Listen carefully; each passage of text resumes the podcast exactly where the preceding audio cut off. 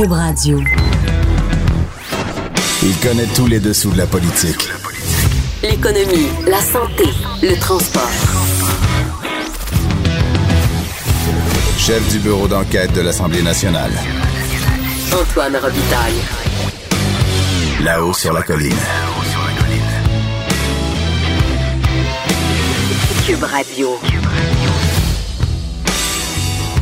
Gros dossier économique euh, aujourd'hui. Bombardier va mal, va couper des postes au Québec. Euh, on va en discuter tout à l'heure avec euh, Jean-François Gibault. Euh, on va discuter aussi des finances du Québec. On sait que François Legault a mis en doute l'ampleur réelle du surplus de 3 milliards de dollars qui avait pourtant été annoncé par son ministre des Finances la semaine passée. Euh, mais d'abord, euh, on va parler avec, euh, avec Nicolas Lachance qui euh, nous apprenait, qui est du bureau d'enquête, qui nous apprenait ce matin que les policiers euh, de la Sûreté du Québec là, sont plus souvent qu'avant en congé de maladie. Alors, ça va être notre premier sujet.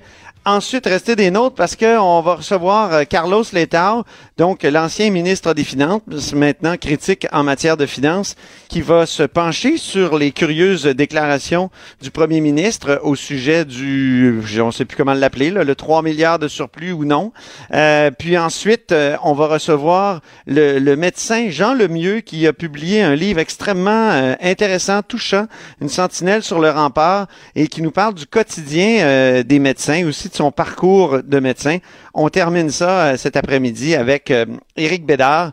euh, qui euh, va nous parler de Bernard Landry. Donc, l'historien Éric Bédard sera par- parmi nous, sera avec nous.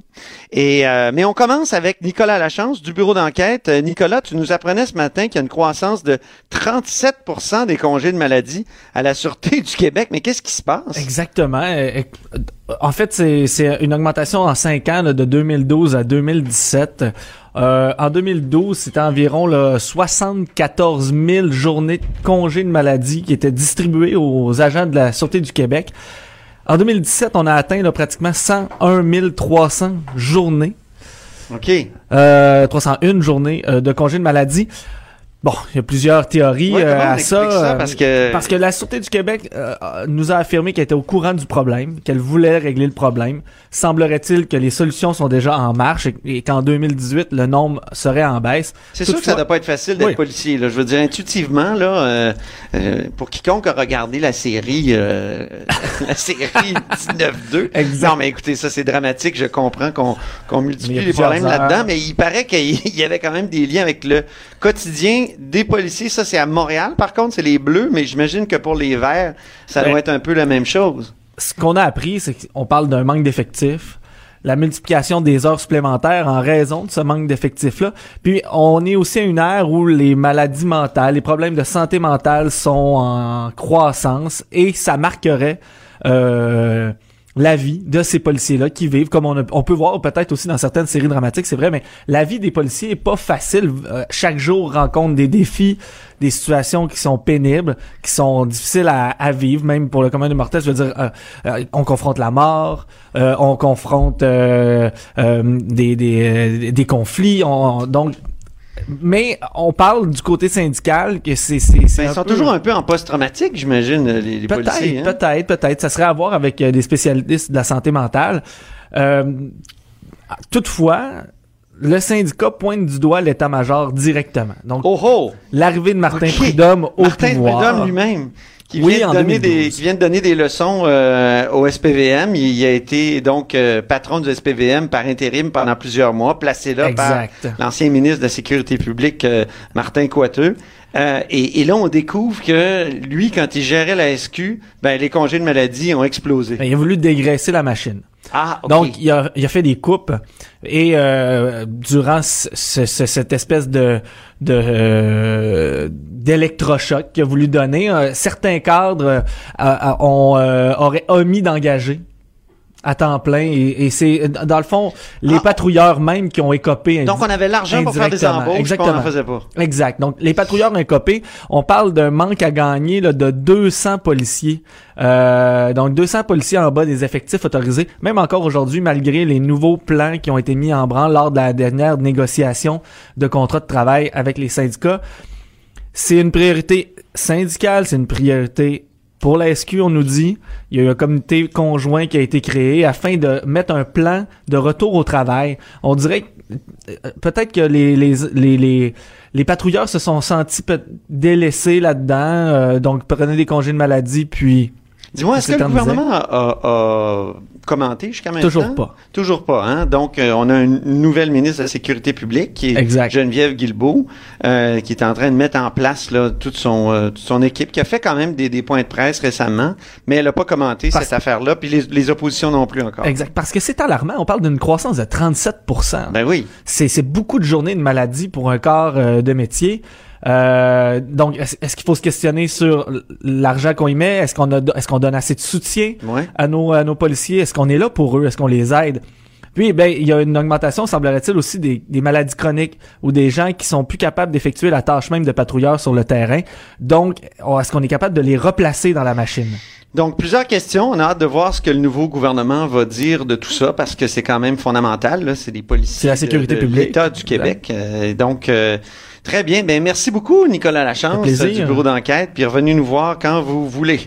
Euh, maintenant, je me tourne vers Jean-François Guilbeault, euh, Gilbeault, pardon, avec, avec Geneviève Guilbeault, donc euh, ministre de la Sécurité publique, je me trompe. Et c'est bien Jean-François Gibault, qui est grand patron des recherchistes à, QMI, qui va nous parler de deux sujets économiques.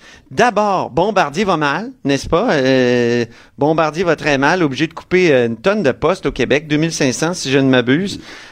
donc, il y a eu comment, comment, il y a eu quand même le gouvernement qui a commenté là Monsieur Fitzgibbon, le, le ministre de, de l'économie, Pierre Fitzgibbon, pardon, c'est pas facile à dire, euh, vient de vient de commenter. Alors, euh, tu as entendu ce euh, commentaire-là? Oui, Monsieur euh, Fitzgibbon, qui va donner une réponse un, peu surprenante, qui détonne avec ce qu'on entendait de la CAC au cours des dernières années.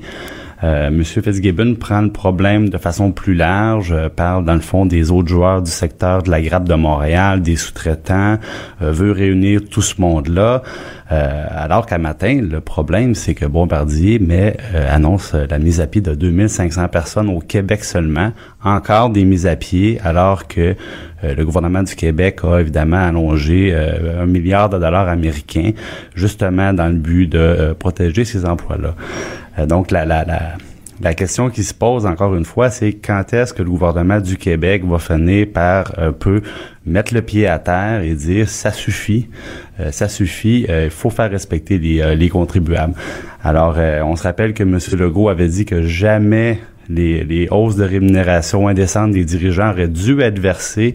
Euh, ça, faut le rappeler. Là. Nous, on a mis 1,3 milliard dans, dans, dans Bombardier. 1,3 milliard canadien, mais 1 milliard américain, euh, il, y a, il, y a, quelques années. Puis, tout de suite après, ou quelques mois plus tard, euh, on, on, a vu que les gens de Bombardier se votaient des augmentations euh, faramineuses. Je me souviens pas exactement de la taille de ces augmentations-là, mais c'était assez impressionnant, n'est-ce pas? Ben, il y avait le, le, le, PDG, M. Bellemare, près de 14 millions de dollars de rémunération. Puis il y avait...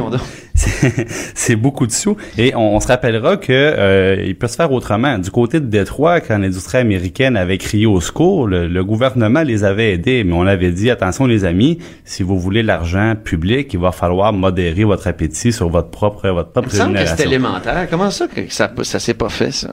Ben c'est un oubli majeur du, du temps du gouvernement de Philippe Couillard, mais maintenant euh, on espère que le gouvernement de la CAQ va avoir l'attitude qu'il prônait quand ils étaient dans l'opposition.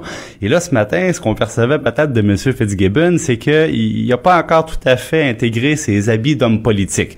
On avait l'impression d'entendre peut-être plus l'homme d'affaires euh, que la personne qui euh, a comme première responsabilité de défendre l'argent des, euh, des contribuables puis de demander des comptes lorsqu'on parle de... À sa décharge, est-ce qu'il n'y a pas, euh, il y a pas que, que, convoquer tout le monde à la table dès lundi pour euh, se pencher sur la situation, pour voir ce qu'on pouvait faire pour euh, l'industrie euh, aéronautique au Québec? C'est une démarche qui est, qui est tout à fait pertinente, mais maintenant, c'est Bombardier ce matin qui met 2500 personnes à la porte c'est Bombardier qui euh, a demandé des masses de fonds publics euh, de la caisse de dépôt comme du gouvernement. Et depuis ce temps-là, c'est coupure par-dessus coupure. Puis la seule chose qui baisse pas, ben, c'est leur salaire. Mais est-ce que le peuple est pas tiraillé face à une telle nouvelle? C'est-à-dire, d'une part, vu qu'on a investi là-dedans, on veut que ce soit rentable. Donc, pour que ce soit rentable, il faut pas que, je veux dire, il faut, faut dégager du profit. Parfois, peut-être qu'il faut couper des emplois. Mais d'autre part, vu qu'on investit là-dedans aussi, on veut euh, qu'on développe des emplois ici. Donc, on, on est nous-mêmes tiraillés. je pense que c'est le gouvernement aussi qui est pris dans cette espèce de dilemme-là, non? Ben, tout à fait. Ah, il faut sauvegarder un maximum d'emplois et pour ça, il faut que l'entreprise soit, soit pérenne pour, euh, pour le futur. Eh, dis-moi, est-ce que c'est c'est Gabriel Nadeau-Dubois qui avait pas la qui, qui avait pas la, la, comment dire ce matin euh, le, député de Québec solidaire euh, qui avait peut-être qui était en phase avec une espèce de rage populaire. On peut l'écouter Gabriel Nadeau-Dubois à l'Assemblée nationale ce matin. Et c'est ce, c'est ce modèle économique-là qu'il faut remettre en question. Il suffit pas de changer de gouvernement ou de changer de ministre. Il faut changer de modèle, il faut changer de vision, il faut changer de culture économique. Euh, garrocher des fonds publics pour, euh, soi-disant, aider les fleurons québécois, là, regardons où ça nous mène. Là. Ça nous mène à des pertes d'emplois, ça nous mène à une économie fragilisée. Euh, et c'est ce modèle-là qu'il faut revoir. Donc, euh, garocher des fonds publics, voilà où ça nous mène. Avant ça, il disait qu'il faut changer de culture euh, euh, économique. Alors, qu'est-ce que tu penses de cette déclaration-là? Est-ce que c'est, c'est conforme à une certaine colère populaire face à Bombardier, non? De ce point de vue-là, certainement. Euh, c'est l'opposition en matin qui euh, qui donne écho euh, au sentiment populaire. Et c'est un petit peu ce que ce que je mentionnais tantôt par rapport à Monsieur Fitzgibbon qu'on sentait peut-être moins en phase avec cette indignation là qui dure depuis maintenant l'automne 2015 là. donc Monsieur Bérubé puis Monsieur Nadeau Il y a Pascal Bérubé donc qui est chef intérimaire du, du Parti québécois aussi qui a fait des déclarations dans le même sens qui était assez fâché. je te laisse pas aller sans te parler des finances du Québec parce qu'il y a une espèce de, de, de, de, comment je pourrais dire, de flottement là autour des finances du Québec. Quels, sont les, on pense que les finances du Québec vont bien. On a eu le rapport euh, préélectoral de la vérificatrice générale, mais hier, François Legault a déclaré ceci. On peut l'écouter. D'abord, il faut se demander si c'est vraiment un surplus de 3 milliards. On est en train de reviser euh, les méthodes de comptabilisation. Là. Je ne suis pas certain qu'il y ait un surplus de 3 milliards. Il n'y a pas de surplus. Donc, il n'y aurait pas de surplus de 3 milliards? Qu'est-ce qu'il a voulu dire, selon toi, euh, Jean-François, qui, euh, ben, suit ces affaires-là euh, de, finances du Québec depuis longtemps? La première des choses, c'est qu'on pensait qu'on avait fini de jouer dans ce vieux film. Le ah, nouveau gouvernement qui se présente puis qui dit la situation est pas comme prévu, il y a moins d'argent, on pourra peut-être pas réaliser toutes nos promesses. On pensait que c'était réglé depuis la, la publication du fameux rapport préélectoral qui servait un peu de ligne de départ à tout le monde pendant la dernière campagne. Maintenant, ce qui se produit, c'est que le ministère des Finances a publié un document qui, après cinq mois, nous dit il y a un, excédent des revenus sur les dépenses de 3 milliards. Et M. Legault nous dit mais il faut faire attention, ça ne veut pas dire qu'à la fin de l'année financière, ce sera encore 3 milliards de dollars il a raison. Parce qu'il y a des décaissements à venir, il y a beaucoup de choses euh, que, que, que, ce 3 milliards-là ne, ne comprend pas. Exactement. Les, les, dépenses sont pas tous faites au même moment. Par, pensons aux réseaux scolaires qui ont une année financière qui se débute en plein milieu de l'été, par exemple. Euh, par contre, ce que je dois dire, c'est que au cours des dernières années, euh, le gouvernement du Québec, année après année, disait euh, on dépose un budget à l'équilibre. Et on arrivait à la fin de l'année, puis il y avait des surplus importants. Ah, OK. Et euh, puis là, on voyait ça monter dans le rapport mensuel des opérations financières. Je me souviens, on regardait ça, puis on disait, ben, les chiffres étaient là, on l'avait déjà. Là, ben voilà. Oui. Voilà, donc on voyait ça monter et euh, à la fin de l'année, souvent le rapport après cinq mois ou six mois était plus révélateur que euh, le budget. Et euh, ah si on regarde dans les dernières années, le budget prévoyait zéro. Les rapports après cinq mois montraient un excédent. Puis quand le VG passe à la toute fin, le vérificateur général nous dit effectivement euh, il y a des surplus euh, importants. Donc c'est un indicateur. C'est pas un indicateur qui dit tout, mais c'est souvent un indicateur, si on se fout aux cinq dernières années, qui nous a donné pertinent et qui nous donnait un meilleur aperçu de la réalité. Ben, Jean-François Gibault, merci beaucoup. Puis euh, on se reparle euh, demain. Alors c'était Jean-François Gibault qui est le patron des recherchistes euh, à QMI. On dit souvent que les murs ont des oreilles. Nous, on a deux vraies oreilles à l'intérieur des murs du Parlement. De 13 à 14. Là-haut sur la colline. Oui, on est de retour à la haut sur la colline avec un invité de marque quand même, un ancien ministre des Finances, euh, Carlos Letao. Euh, bonjour Carlos Letao, comment allez-vous? Bonjour, M. Robitaille, vous allez bien? Ça va très bien. Et euh, comment, comme, vous ennuyez pas de votre ancien rôle? Oui, j'imagine un peu, hein? J'ai pris un, petit peu de temps maintenant pour pour euh, pour euh, reconnecter avec avec mon comté parce que vous savez pendant les, quatre ans et demi au gouvernement on avait pas mal moins de temps pour pour s'occuper des, des, questions de comté alors ah. alors ça c'est ça c'est l'aspect positif de la chose Oui, quand on est ministre comme ça, il est difficile de ne pas négliger un peu notre comté, hein, c'est ça? Malheureusement, ou enfin, c'est ça, c'est ça. Et c'est parce que, le, comme d'ailleurs vous voyez maintenant, euh, les, les, les ministres du gouvernement euh, sont tous à Québec. Ils travaillent euh, très fort, j'en suis sûr. Euh, ils sont pas dans, dans leur comté, par exemple. Moi, moi, j'ai, moi, je suis dans mon comté. Et hier, vous avez, euh, par contre, été replongé dans vos questions euh, euh, principales ou questions mhm. que vous préférez, c'est-à-dire les questions budgétaires, financières. et, j'imagine que vous avez été surpris, d'après ce que j'ai lu de vos déclarations, vous avez été surpris de la déclaration de, François Legault qui a mis en doute l'ampleur du fameux surplus de 3 milliards de dollars qui avait été annoncé par son ministre des Finances. Oui, j'étais très très surpris. Vous savez, on, on, a parlé de ça souvent dans les quatre dernières années parce que le rapport mensuel, comme son nom le dit, est mensuel. Donc à chaque mois, euh, il était publié, il était rendu public euh, et souvent vous et vos collègues journalistes posaient des questions et on essayait de, nous on essayait de répondre du mieux qu'on pouvait et tout ça. Mais mais mais ce qui m'a surpris hier et je m'attendais vraiment pas à ça, c'était que le, gouvernement, euh, M. Legault le premier, remettait en cause euh, euh, l'intégrité même du rapport. Euh, c'est ça qui m'a qui m'a fait un peu sortir de, de ma de, de, ma chaise parce que c'est un rapport qui, qui, est purement technique. Là. Ce sont des, c'est le ministère qui le, qui le prépare. Il n'y a aucune interférence politique. Ça, ça Comment on peut le présenter aux gens qui connaissent moins les finances publiques, Monsieur mhm. Létaug, ce, ce rapport-là? C'est à chaque mois, hein, on présente finalement les rentrées d'argent puis les dépenses. Hein. C'est, si, si je ne m'abuse, c'est ça.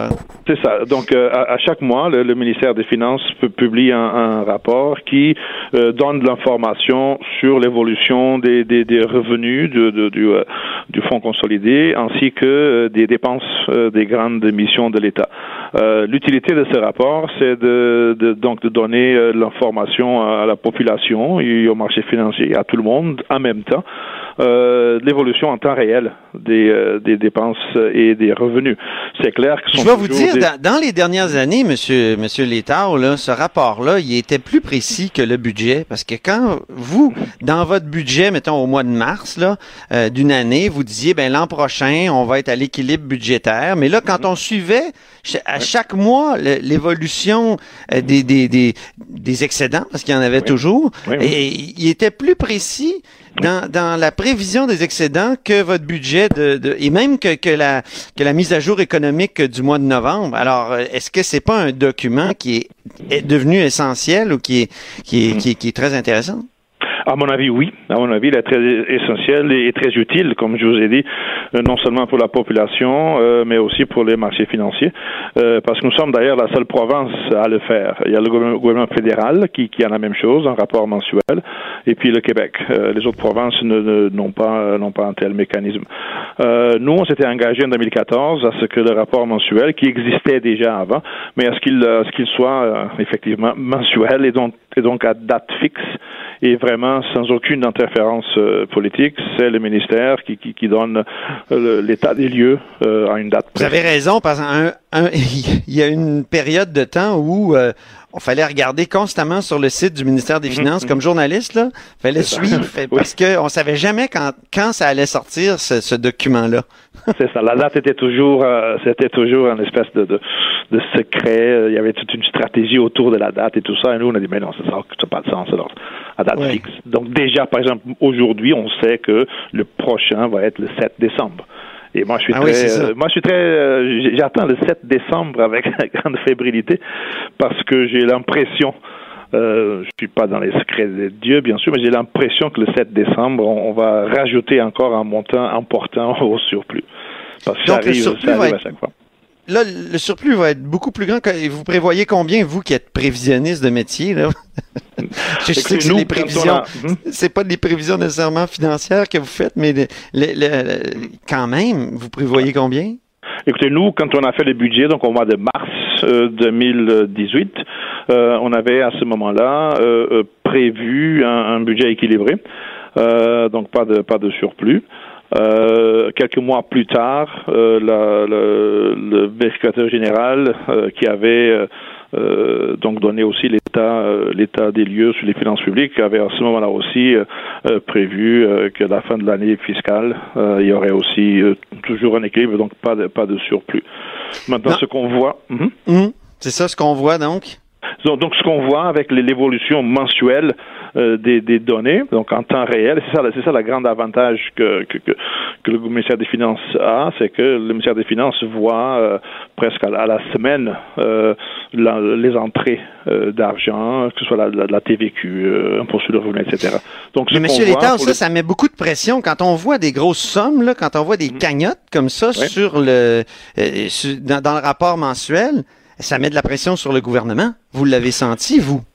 Oui, oui, oui, ça met de la pression. Donc ça, ça, ça nous force à être, à être, euh, à être rigoureux, à, maintenir, euh, maintenir la discipline, euh, parce qu'on sait très bien aussi, et, vous le savez que bon, il y a toujours un profil mensuel, et, donc à la fin de l'année fiscale, c'est pas nécessairement le, le, cas que ça va être ce montant-là. Mais, mais ce qu'on Et c'est l'argument pour Éric Girard, le ministre des Finances, pour dire qu'il faudrait peut-être plus publier ça. On peut l'écouter à la ah joute hier. Il a affirmé ceci écoutez bien. Très bien. Y a-t-il ou y a-t-il pas un surplus de 3 milliards à Québec, M. Gérard? C'est-à-dire qu'après cinq mois, les opérations financières, on a un rapport statutaire qui est publié à chaque mois et le rapport montre un surplus de 3 milliards après cinq mois. Mais ce n'est pas un outil de prévision budgétaire. Il ne faut pas extrapoler à partir de ce résultat mensuel le résultat, le solde budgétaire que nous aurons à la fin de l'année. Et ça, ce sera dévoilé lors de la mise à jour budgétaire que je ferai euh, en décembre.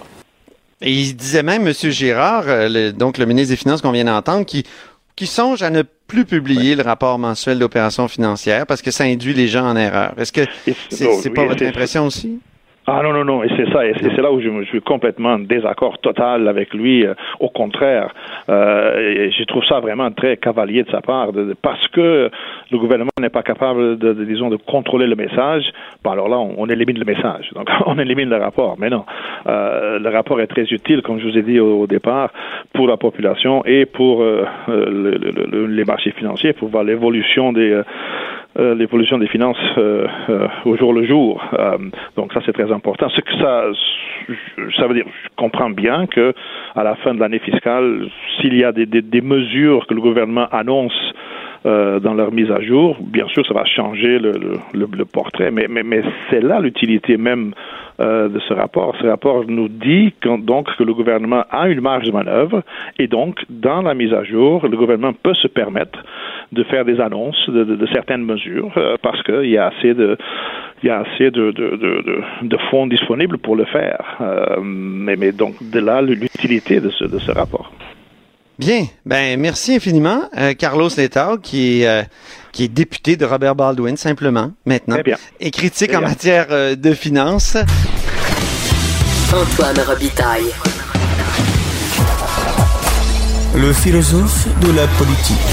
De 13 à 14. Là-haut sur la colline. Cube Radio.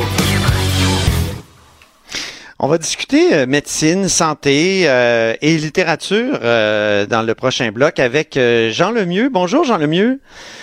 Jean Lemieux qui est, qui est médecin, qui aussi écrit des romans, notamment des romans policiers depuis des années, et qui vient de publier Une sentinelle sur le rempart chez Québec Amérique qui est euh, un livre touchant, moi, qui, qui m'a beaucoup touché. C'est un récit sensible du parcours d'un médecin, de ses hésitations de, de jeunesse. Hein? Ça n'a pas été évident de prendre la décision de, de devenir médecin jusqu'à sa euh, retraite. Donc, euh, oui, beaucoup d'hésitations ben, au début. Au début, ben, j'ai toujours voulu écrire.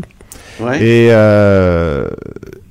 au cégep, j'ai été devant le choix, dans le sens où est-ce que je continue, je vais en lettres ou je prends le long chemin des sciences et euh, que je vais faire la médecine. J'ai fini par choisir la médecine euh, parce que ce que je voulais, c'était écrire. Et je me suis dit, c'est pas besoin d'être prof de littérature ou d'avoir un bac en lettres ou d'avoir un doctorat en lettres pour écrire. et je voulais avoir une prise sur le réel. Euh, ce qui fait que j'ai choisi la médecine, ce qui fait que j'ai mené une double vie. Oui, euh, c'est ça. Une grande partie de ma vie, là.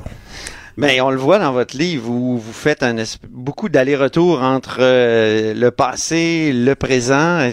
C'est construit comme ça. C'est un récit qui est, qui est vraiment intéressant parce que on, on, a beaucoup parlé des médecins dans les dernières années. Hein, euh, euh, de façon assez négative souvent, euh, même que je lisais que c'est une profession mal aimée. Dans, c'était dans la presse récemment où on disait l'expression docteur bashing est revenu souvent. C'était vendredi dernier lors du congrès annuel du Collège des médecins à Québec. Ils cherchent aujourd'hui à retrouver le sens de la profession, notamment en demeurant humble et en acceptant la critique. Euh, il me semble que votre livre devrait être lu par bien des médecins pour retrouver le sens du métier et euh, être humble, non? Oh, ben, euh, je dirais Parce que votre récit, c'est ça aussi. Ben, le, le, récit, j'ai voulu, premièrement, j'ai, écrit ce livre-là l'an dernier, de d'octobre à avril dernier un moment où j'étais vraiment submergé par mes tâches cliniques de médecin, aussi de chef de, de service à, à l'Institut de santé mentale de Québec. Et en même temps, j'avais retardé ma retraite et je m'en allais vers la retraite et je voyais pas comment je pouvais parce qu'on manquait d'effectifs, etc. Et euh, j'ai voulu écrire un livre qui s'adresse euh, pas tellement aux médecins qu'au monde, dans le mm-hmm. sens que je voulais dire c'est quoi la vie d'un médecin? C'est quoi, qu'est-ce que ça sent un médecin quand, quand il fait du bureau, qui doit annoncer une mauvaise nouvelle? Comment il ah sent ah un, jeune homme qui, qui euh, fait ses premières armes comme interne dans une grande urgence euh, d'une grande ville. Euh, comment il se sent un médecin qui est à l'urgence aux îles de la Madeleine qui s'en vient une ambulance? oui, parce que vous avez pratiqué beaucoup aux îles de la Madeleine. combien de temps exactement vous avez pratiqué? J'ai pratiqué 12 ans aux îles de la Madeleine. Ah oui. Puis c'est fascinant, là, vous en parlez beaucoup des, des, îles, vous nous les faites sentir, euh, les îles, le, le, vent, quand, quand vous devez aller euh, secourir quelqu'un à l'île d'entrée. Euh, c'est vraiment ben, des passages fascinants. C'est un récit qui, qui alterne le temps réel, c'est-à-dire le temps où je, je pratiquais l'an dernier, où je décris mes gardes, mon travail, et le temps passé que, où je remonte tranquillement vers le, le temps présent. Euh, en ce qui concerne, j'ai voulu aussi écrire ce, livre-là pour euh, peut-être humaniser, euh, tracer un, un, portrait réel, humain de ce que c'est la médecine. Mm-hmm. Dans une époque, comme vous dites, l'époque du docteur bashing, euh, l'époque où euh, la récente administration libérale a réussi à faire, je dirais, de la wedge politique en, en, en, montant la population contre les médecins. Euh, et, et c'est des médecins qui ont fait ça? Paradoxalement, c'est M. Couillard, M. Monsieur, Barrette. C'est M. Couillard et M. Barrette. Euh, ce qui fait qu'aujourd'hui, on vit dans un monde où les gens ont raison de se plaindre qu'ils ils voulaient avoir un meilleur accès à les omnipraticiens. Et en même temps, les omnipraticiens se sentent démotivés de façon importante. Et euh, moi, je m'inscris euh, humble sentinelle sur le rempart dans ce courant-là. Euh, je voulais décrire ça. Euh, d'un point de vue très personnel et sans, sans morale, mais je voulais quand même dénoncer une situation. Oui, c'est ça. Vous parlez notamment des sous-ministres dont certains n'ont jamais mis les pieds à l'Institut et ne connaissent rien du quotidien de la pratique de la psychiatrie, sont conseillés par des hauts fonctionnaires anonymes, non élus, non imputables, dont, le, dont les dada, les penchants idéologiques ou les intérêts personnels peuvent varier. Et puis après ça, vous lâchez votre, votre mot à l'égard de Gaétan Barrette. Le méga ministre semble planer au-dessus de la mêlée, absorbé par des dossiers qui suscitent l'intérêt national, la rémunération des médecins, la fusion de Sainte-Justine avec le CHUM, les conditions de travail des infirmières, la découverture en CHSLD et surtout la prochaine campagne électorale. Il faut dire qu'on a assisté, on a assisté dans les, les années euh, Couillard à, un phénomène incroyable, dans le sens qu'il y a un homme qui est entré et qui a imposé une vision manichéenne et, et qui a bouleversé un réseau de fond en comble, qui a fusionné des établissements, qui a aboli des, des postes ou des conseils d'administration, euh, qui a fait taire euh, les, les, les, les, chiens de garde du Parlement. Ouais. Euh, et c'est, c'est du Trumpisme euh, euh, québécois à l'état pur, là, avec les, avec les, les tactiques de démonisation du messager, euh, si fait que euh, il y a beaucoup de médecins de ma génération qui prennent des retraites anticipées parce qu'ils en Ah ont oui? le bol. Ah oui, hein? Et ça, c'est, c'est malheureux. Ben, euh, c'est, par exemple, on est dans un système où un, un médecin spécialiste ou un omnipraticien vieillissant ne peut plus diminuer graduellement sa pratique dans le contexte administratif parce qu'il occupe un poste. Ah oui. Et les postes sont comptabilisés, et c'est toute une administration. C'est, très... Euh, on est rendu avec des très gros établissements, des très gros conseils des médecins dentistes. Vous savez, le, l'Institut universel de santé mentale euh, et le CIUS Oui. à Québec. Vous, à Québec, c'est un conseil des médecins dentistes où il y a 800 ou 900 médecins de, toutes de toutes sortes, là. Euh, c'est bien dur de s'entendre là-dedans. là. Ah oui, c'est ça, c'est ça. Puis, C'est comme euh, trop gros, c'est... c'est, euh, trop gros, puis euh, il faut dire qu'il faut pas tout mettre sur le dos de Gaëtan Barrette. Il y a aussi comme une, une visée étatique là-dedans, là, dans le sens qu'il y a des fonctionnaires qui veulent mettre le réseau d'une certaine façon, puis ils travaillent activement. Et malheureusement, si on parle des, des, des patients en santé mentale, ce sont eux qui écopent. là. Oui, c'est ça, beaucoup. c'est un peu le parent pauvre, vous dites, euh, de... de Ben, vous avez seulement à lire les journaux pas, hein, dernièrement. hein. Mais vous remarquez aussi que c'est des souvent des c'est des gens qui votent pas, euh, qui sont en, en dehors du, euh, du qui système. ont, qui ont pas de voix politique, euh, euh, qui ne votent pas, euh, qui sont démunis, qui sont pauvres, euh, et euh, c'est des victimes faciles. Puis on, on assiste aujourd'hui au retour, ce que j'ai appelé dans un article récent, l'asile 2.0, là, dans le sens que euh, on ferme les, les départements de psychiatrie à l'Enfant Jésus, à Saint-Sacrement, pour envoyer les gens à l'Institut de santé mentale. Il y a des très bons soins à l'Institut de santé mentale, mais il n'y a pas les soins physiques comme il y a dans les grands hôpitaux. Ah oui. Puis euh, les équipes de domipraticiens sont fragilisées. Donc on recrée les asiles d'antan, vous dites? Ben, je dis pas qu'on recrée les asiles d'antan, mais je dis que la, la directive du ministère actuellement, c'est de fermer les départements de psychiatrie, on voit ça à Montréal aussi, pour concentrer ça dans des grands établissements pour des raisons économiques. Et euh, on, vous savez, les, gens qui ont des problèmes psychiatriques, c'est pas parce que euh, le- leur, leur, leur, leur maladie siège au niveau du cerveau. Euh, pourquoi, pourquoi quand on est malade du cœur ou du rein ou du pancréas, on est dans le CHU et on est dans l'hôpital, le super méga euh, hôpital qu'ils sont en train de faire, puis quand on est malade psychiatrique, on n'est pas là. Ah oui. Euh, pourquoi il n'y a aucun lit de psychiatrie dans le nouveau CHU qui est en train de se bâtir? Oui, ça vous l'écrivez, mais oui. euh, Fait que c'est toutes des questions, évidemment, c'est une partie de mon livre. Ah ben c'est oui c'est ça je tiens à le dire là c'est un livre très sensible sur votre démarche votre euh, votre quotidien de de, de, de votre votre, votre pratique puis euh, il y a des passages qui sont magnifiques vous dites sur la maladie mentale et la toxicomanie vous dites elles sont maintenant liées à tel point que les réelles avancées dans le traitement des psychoses ont été annulées par la généralis- généralisation de l'usage du cannabis et des stimulants la légalisation du cannabis pour vous est-ce que c'est une bonne chose? Le cannabis est là. Euh, la légalisation, on va voir ce que ça va faire, ce que je peux observer et ce que tous les, les psychiatres, d'ailleurs, se sont se sont prononcés en, en association pour euh, au moins limiter l'accès pour les plus jeunes. Ce que je peux vous dire, c'est que euh, il y a 50% des admissions en psychose dans les grands hôpitaux maintenant que c'est re- directement relié à la toxicomanie. Là. Ah oui, Et euh, on, on voyait pas ça il y a 20 ans. Là. Et c'est pas une vue de l'esprit, c'est vrai. Euh, et bon.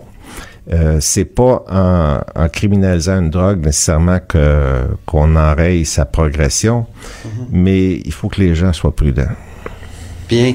Donc euh, là, vous avez pris votre retraite, ça y est, c'est fait. Oui. oui. Vous vous sentez libre un peu parce que souvent vous vous décrivez comme une sorte de prisonnier de, de votre de votre métier ou de, votre profession. Euh, vous parlez carrément de, de geôle. J'ai sorti de ma geôle quand surtout les les les euh, les, les, gardes, euh, sur place. De nuit, tout ça, ben, c'est ça. Ben, c'est c'est j'ai travaillé, été 38 ans euh, omnipraticien, j'ai été 37 ans, je pense, là-dessus, où j'étais de garde euh, littéralement euh, sur place euh, aux quatre ou cinq jours. J'ai fait ça toute ma vie. j'ai adoré être médecin, je suis toujours omnipraticien. mais c'est sûr que c'est un travail exigeant. Oui. Et euh, à un moment donné, surtout dans les dans les dans les conditions où j'ai exercé les dernières années, c'était c'était assez difficile. Donc là, j'imagine que vous avez plusieurs projets de livres euh, sur la table. Oui, là j'ai plusieurs projets de livres. Moi, je connais moins vos, je connais pas vos romans, mais j'ai beaucoup aimé euh, votre récit. J'ai été vraiment touché par ce récit-là. J'ai été ravi de, de vous recevoir, euh, Monsieur Lemieux. Ça m'a fait plaisir. Ok, très bien. Merci beaucoup. De 13 à 14. Là-haut sur la colline. La politique autrement dite. Cube Radio. On en est déjà au dernier bloc de La hausse sur la colline et on va s'entretenir avec l'historien Éric Bédard, euh, auteur euh, de euh, Le Québec pour les nuls, l'histoire du Québec pour les nuls. Bonjour Éric. Oui, bonjour Antoine. Alors, euh, tu voulais nous parler de Bernard Landry, euh, donc de son décès qui est arrivé euh, à un moment, comment dire, on, s'y attendait de, à son décès, on savait qu'il était mal en point, il s'est arrivé dans une journée assez particulière. Parle-nous un peu. Oui. Ben, écoutez, euh, il y, a beaucoup de choses qui ont été dites et euh, bon, euh, l'héritage de Bernard Landry, ça va encore faire l'objet de réflexions et peut-être d'écrits parce qu'il a beaucoup fait. Il a joué un rôle à plusieurs moments dans sa carrière politique qui a été longue. mais il y a un aspect qui m'a frappé, c'est que son décès coïncidait avec les élections de mi-mandat de aux États-Unis. Euh, ah qui ont été euh, qui ont été très Est-ce que ça a ben occulté la, la, nouvelle de, de, de sa mort, euh, Éric? Ben non, moi je non, je, je, je pense que je pense que M. Landry a eu droit à un traitement tout à fait de, à, la mesure de l'importance qu'il a eu pour le Québec, mais mais c'est vrai que si ce n'avait pas si ce n'avait pas été de son décès, il y en avait que pour les élections du mandat. On en parlait énormément dans les médias ici. D'ailleurs c'est un chroniqueur qui le remarquait. Euh, c'est frappant à quel point euh, on avait les yeux rivés vers les États-Unis pour voir si euh, Donald Trump, bon. alors, pourquoi j'ai vu une sorte d'ironie? Parce que probablement que la, contribution la plus importante de Bernard Landry a été par rapport à la, conversion ou la, la comment je dirais ça, le, fait d'avoir convaincu le Parti québécois, les membres du Parti québécois, de euh, d'adhérer euh, à, l'idée du libre échange. Euh, c'est un débat. bon, vous et moi, on avait l'âge de, on était au cégep, on était à la on fin avait du 20 ans. on était on était jeunes. Euh, mais euh, on se souviendra que ça avait été un, un débat très, très passionné hein, et, ah très émotif, surtout au Canada anglais. Euh, et donc, ça n'allait pas de soi qu'au Québec, les souverainistes allaient être en faveur du libre-échange, parce que le libre-échange, je vous rappelle que, en gros, là, la gauche au Canada anglais, incluant à ce moment-là les libéraux, dirigés par John Turner, la gauche était très, très fortement opposée au libre-échange. Je dirais la gauche et un certain, un certain courant nationaliste canadien-anglais euh, qui considérait que le libre-échange allait vouloir, allait signifier l'absorption à moyen terme, à court ou moyen terme du Canada par les États-Unis. Hein? Il faisait euh, penser d'ailleurs euh, aux, réflexions de d'un philosophe canadien-anglais, George Grant, euh, au début des années 60 euh, qui avait écrit Lament for a Nation. Et on, et on aurait dit à l'époque, en effet, dans les années 80, qu'on reprenait euh, des thèses de l'Amend Foreign Nation, c'est-à-dire l'absorption de, de, de l'Amérique du Nord britannique, au fond, par les États-Unis et, et, et, et, la fin de la, de, la, de la distinction entre les deux. Exactement. Et d'ailleurs, ça, ça, montre bien l'évolution du Parti conservateur, du Parti progressiste conservateur, oui. puisqu'on se souviendra qu'en 1963, euh, John Diefenbaker, qui était vraiment un nationaliste canadien, canadien-anglais, euh, avait, avait fait campagne sur la question là de euh, est-ce qu'on doit ou non euh, participer au traité avec euh, NORAD sur le fait d'avoir des missiles nucléaires, à tête nucléaire sur le sol canadien, mais des missiles qui appartiennent à l'armée américaine là. Mais tout ça, bon. Et il y avait eu un, une campagne très très nationaliste et très, on peut le dire, anti-américaine qui avait été menée par le chef conservateur en 63 euh, parce que le, chef conservateur à l'époque considérait que le Canada c'était vraiment un, héritage de britannique et, euh, et que, et que c'est ça, il fallait éviter à tout prix de s'américaniser. Hein? Bon. Alors là, on a eu avec Brian Mulroney. On avait une économie de succursale, euh, c'est ça, on, on s'en allait. Et, et c'est ça qui est devenu beaucoup le Canada anglais, dans le fond. Mais ben, sursaut, quand même, sursaut quand même dans les années 80. Euh, puis, surprise, c'est des nationalistes québécois qui convainquent ou qui ben, essaient de convaincre les, les, les, nationalistes canadiens-anglais d'embarquer dans le train du libre-échange. C'est surprenant, on effectivement. Peut penser, on peut penser que sans l'appui euh, très fort du Québec, parce qu'en 87 ou 88, aux élections de 88, les conservateurs du Québec avaient obtenu une très forte faveur, euh, un très gros appui. Beaucoup de députés avaient été élus pour le Parti conservateur de Brian Mulroney au Québec, on peut penser que sans cet appui assez massif du Québec pour le Parti conservateur, qui était pas seulement lié au libre-échange, mais aussi au fait que Brian Mulroney avait tendu la main au Québec avec l'accord du lac Meach, hein, donc euh, de faire et de réintégrer le Québec dans le, dans le giron constitutionnel canadien avec ses demandes spéciales. Là. Mais quand même, cet enjeu-là avait été très important et on aurait pu, on a, ça, ça aurait été ça aurait été tout à fait envisageable à ce moment-là que les souverainistes soient contre, parce que, en disant, parce que je vous rappelle que René Lévesque, hein, euh, les, les, scénarios là, de, de libre-échange, de monnaie américaine, euh, de rapprochement avec les États-Unis circulaient euh, depuis les années 70, depuis les années 60. En, en 1970, euh, ça a été complètement oublié, mais il y avait euh, l'économiste Roderick Tremblay, qui est toujours vivant, euh, professeur oui. à l'Université de Montréal, il avait sorti okay. un livre où il proposait l'adoption, je pense, de la monnaie américaine, donc le rapprochement avec les États-Unis. Est-ce qu'il n'a pas été ministre dans le, dans le gouvernement oui. Lévesque, d'ailleurs, Roderick oui, Tremblay? Oui, oui. Absolument. Et euh, à l'époque, René Lévesque s'y était farouchement opposé quand on parle de 1970, là. Donc le PQ euh, et l'argument de l'évêque, c'est que on allait on allait se dissoudre dans le grand tout américain. Donc il fallait éviter ça. Alors là, on a ça et durant les années 80, ben euh, bon, M. l'évêque meurt et tout ça, et on a un Bernard Landry qui dit non, non, non, il faut aller dans le sens du libre-échange. Alors, quels étaient, quel était son argument? Parmi les arguments, il y en avait deux. Il y avait l'argument, évidemment, de l'axe économique nord-sud, qui était l'axe, disons, plus naturel pour le Québec.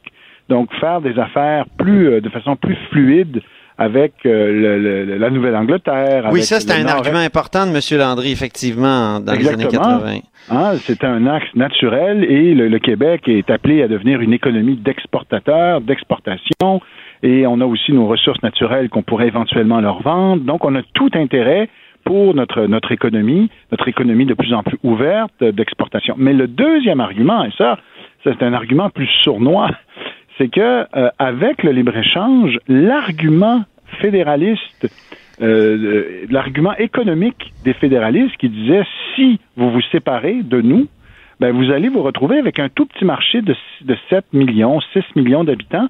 Et donc, ça sera pas bon pour votre économie, puisque là, vous avez accès à un grand marché de 25 millions à l'époque, d'habitants, ou 20 millions d'habitants, qui est le Canada. Et donc, si vous vous séparez, ben là, euh, vous allez vous retrouver avec un tout petit marché. Puis là, si on dit petit marché, ben on dit une économie plus faible, bon, etc.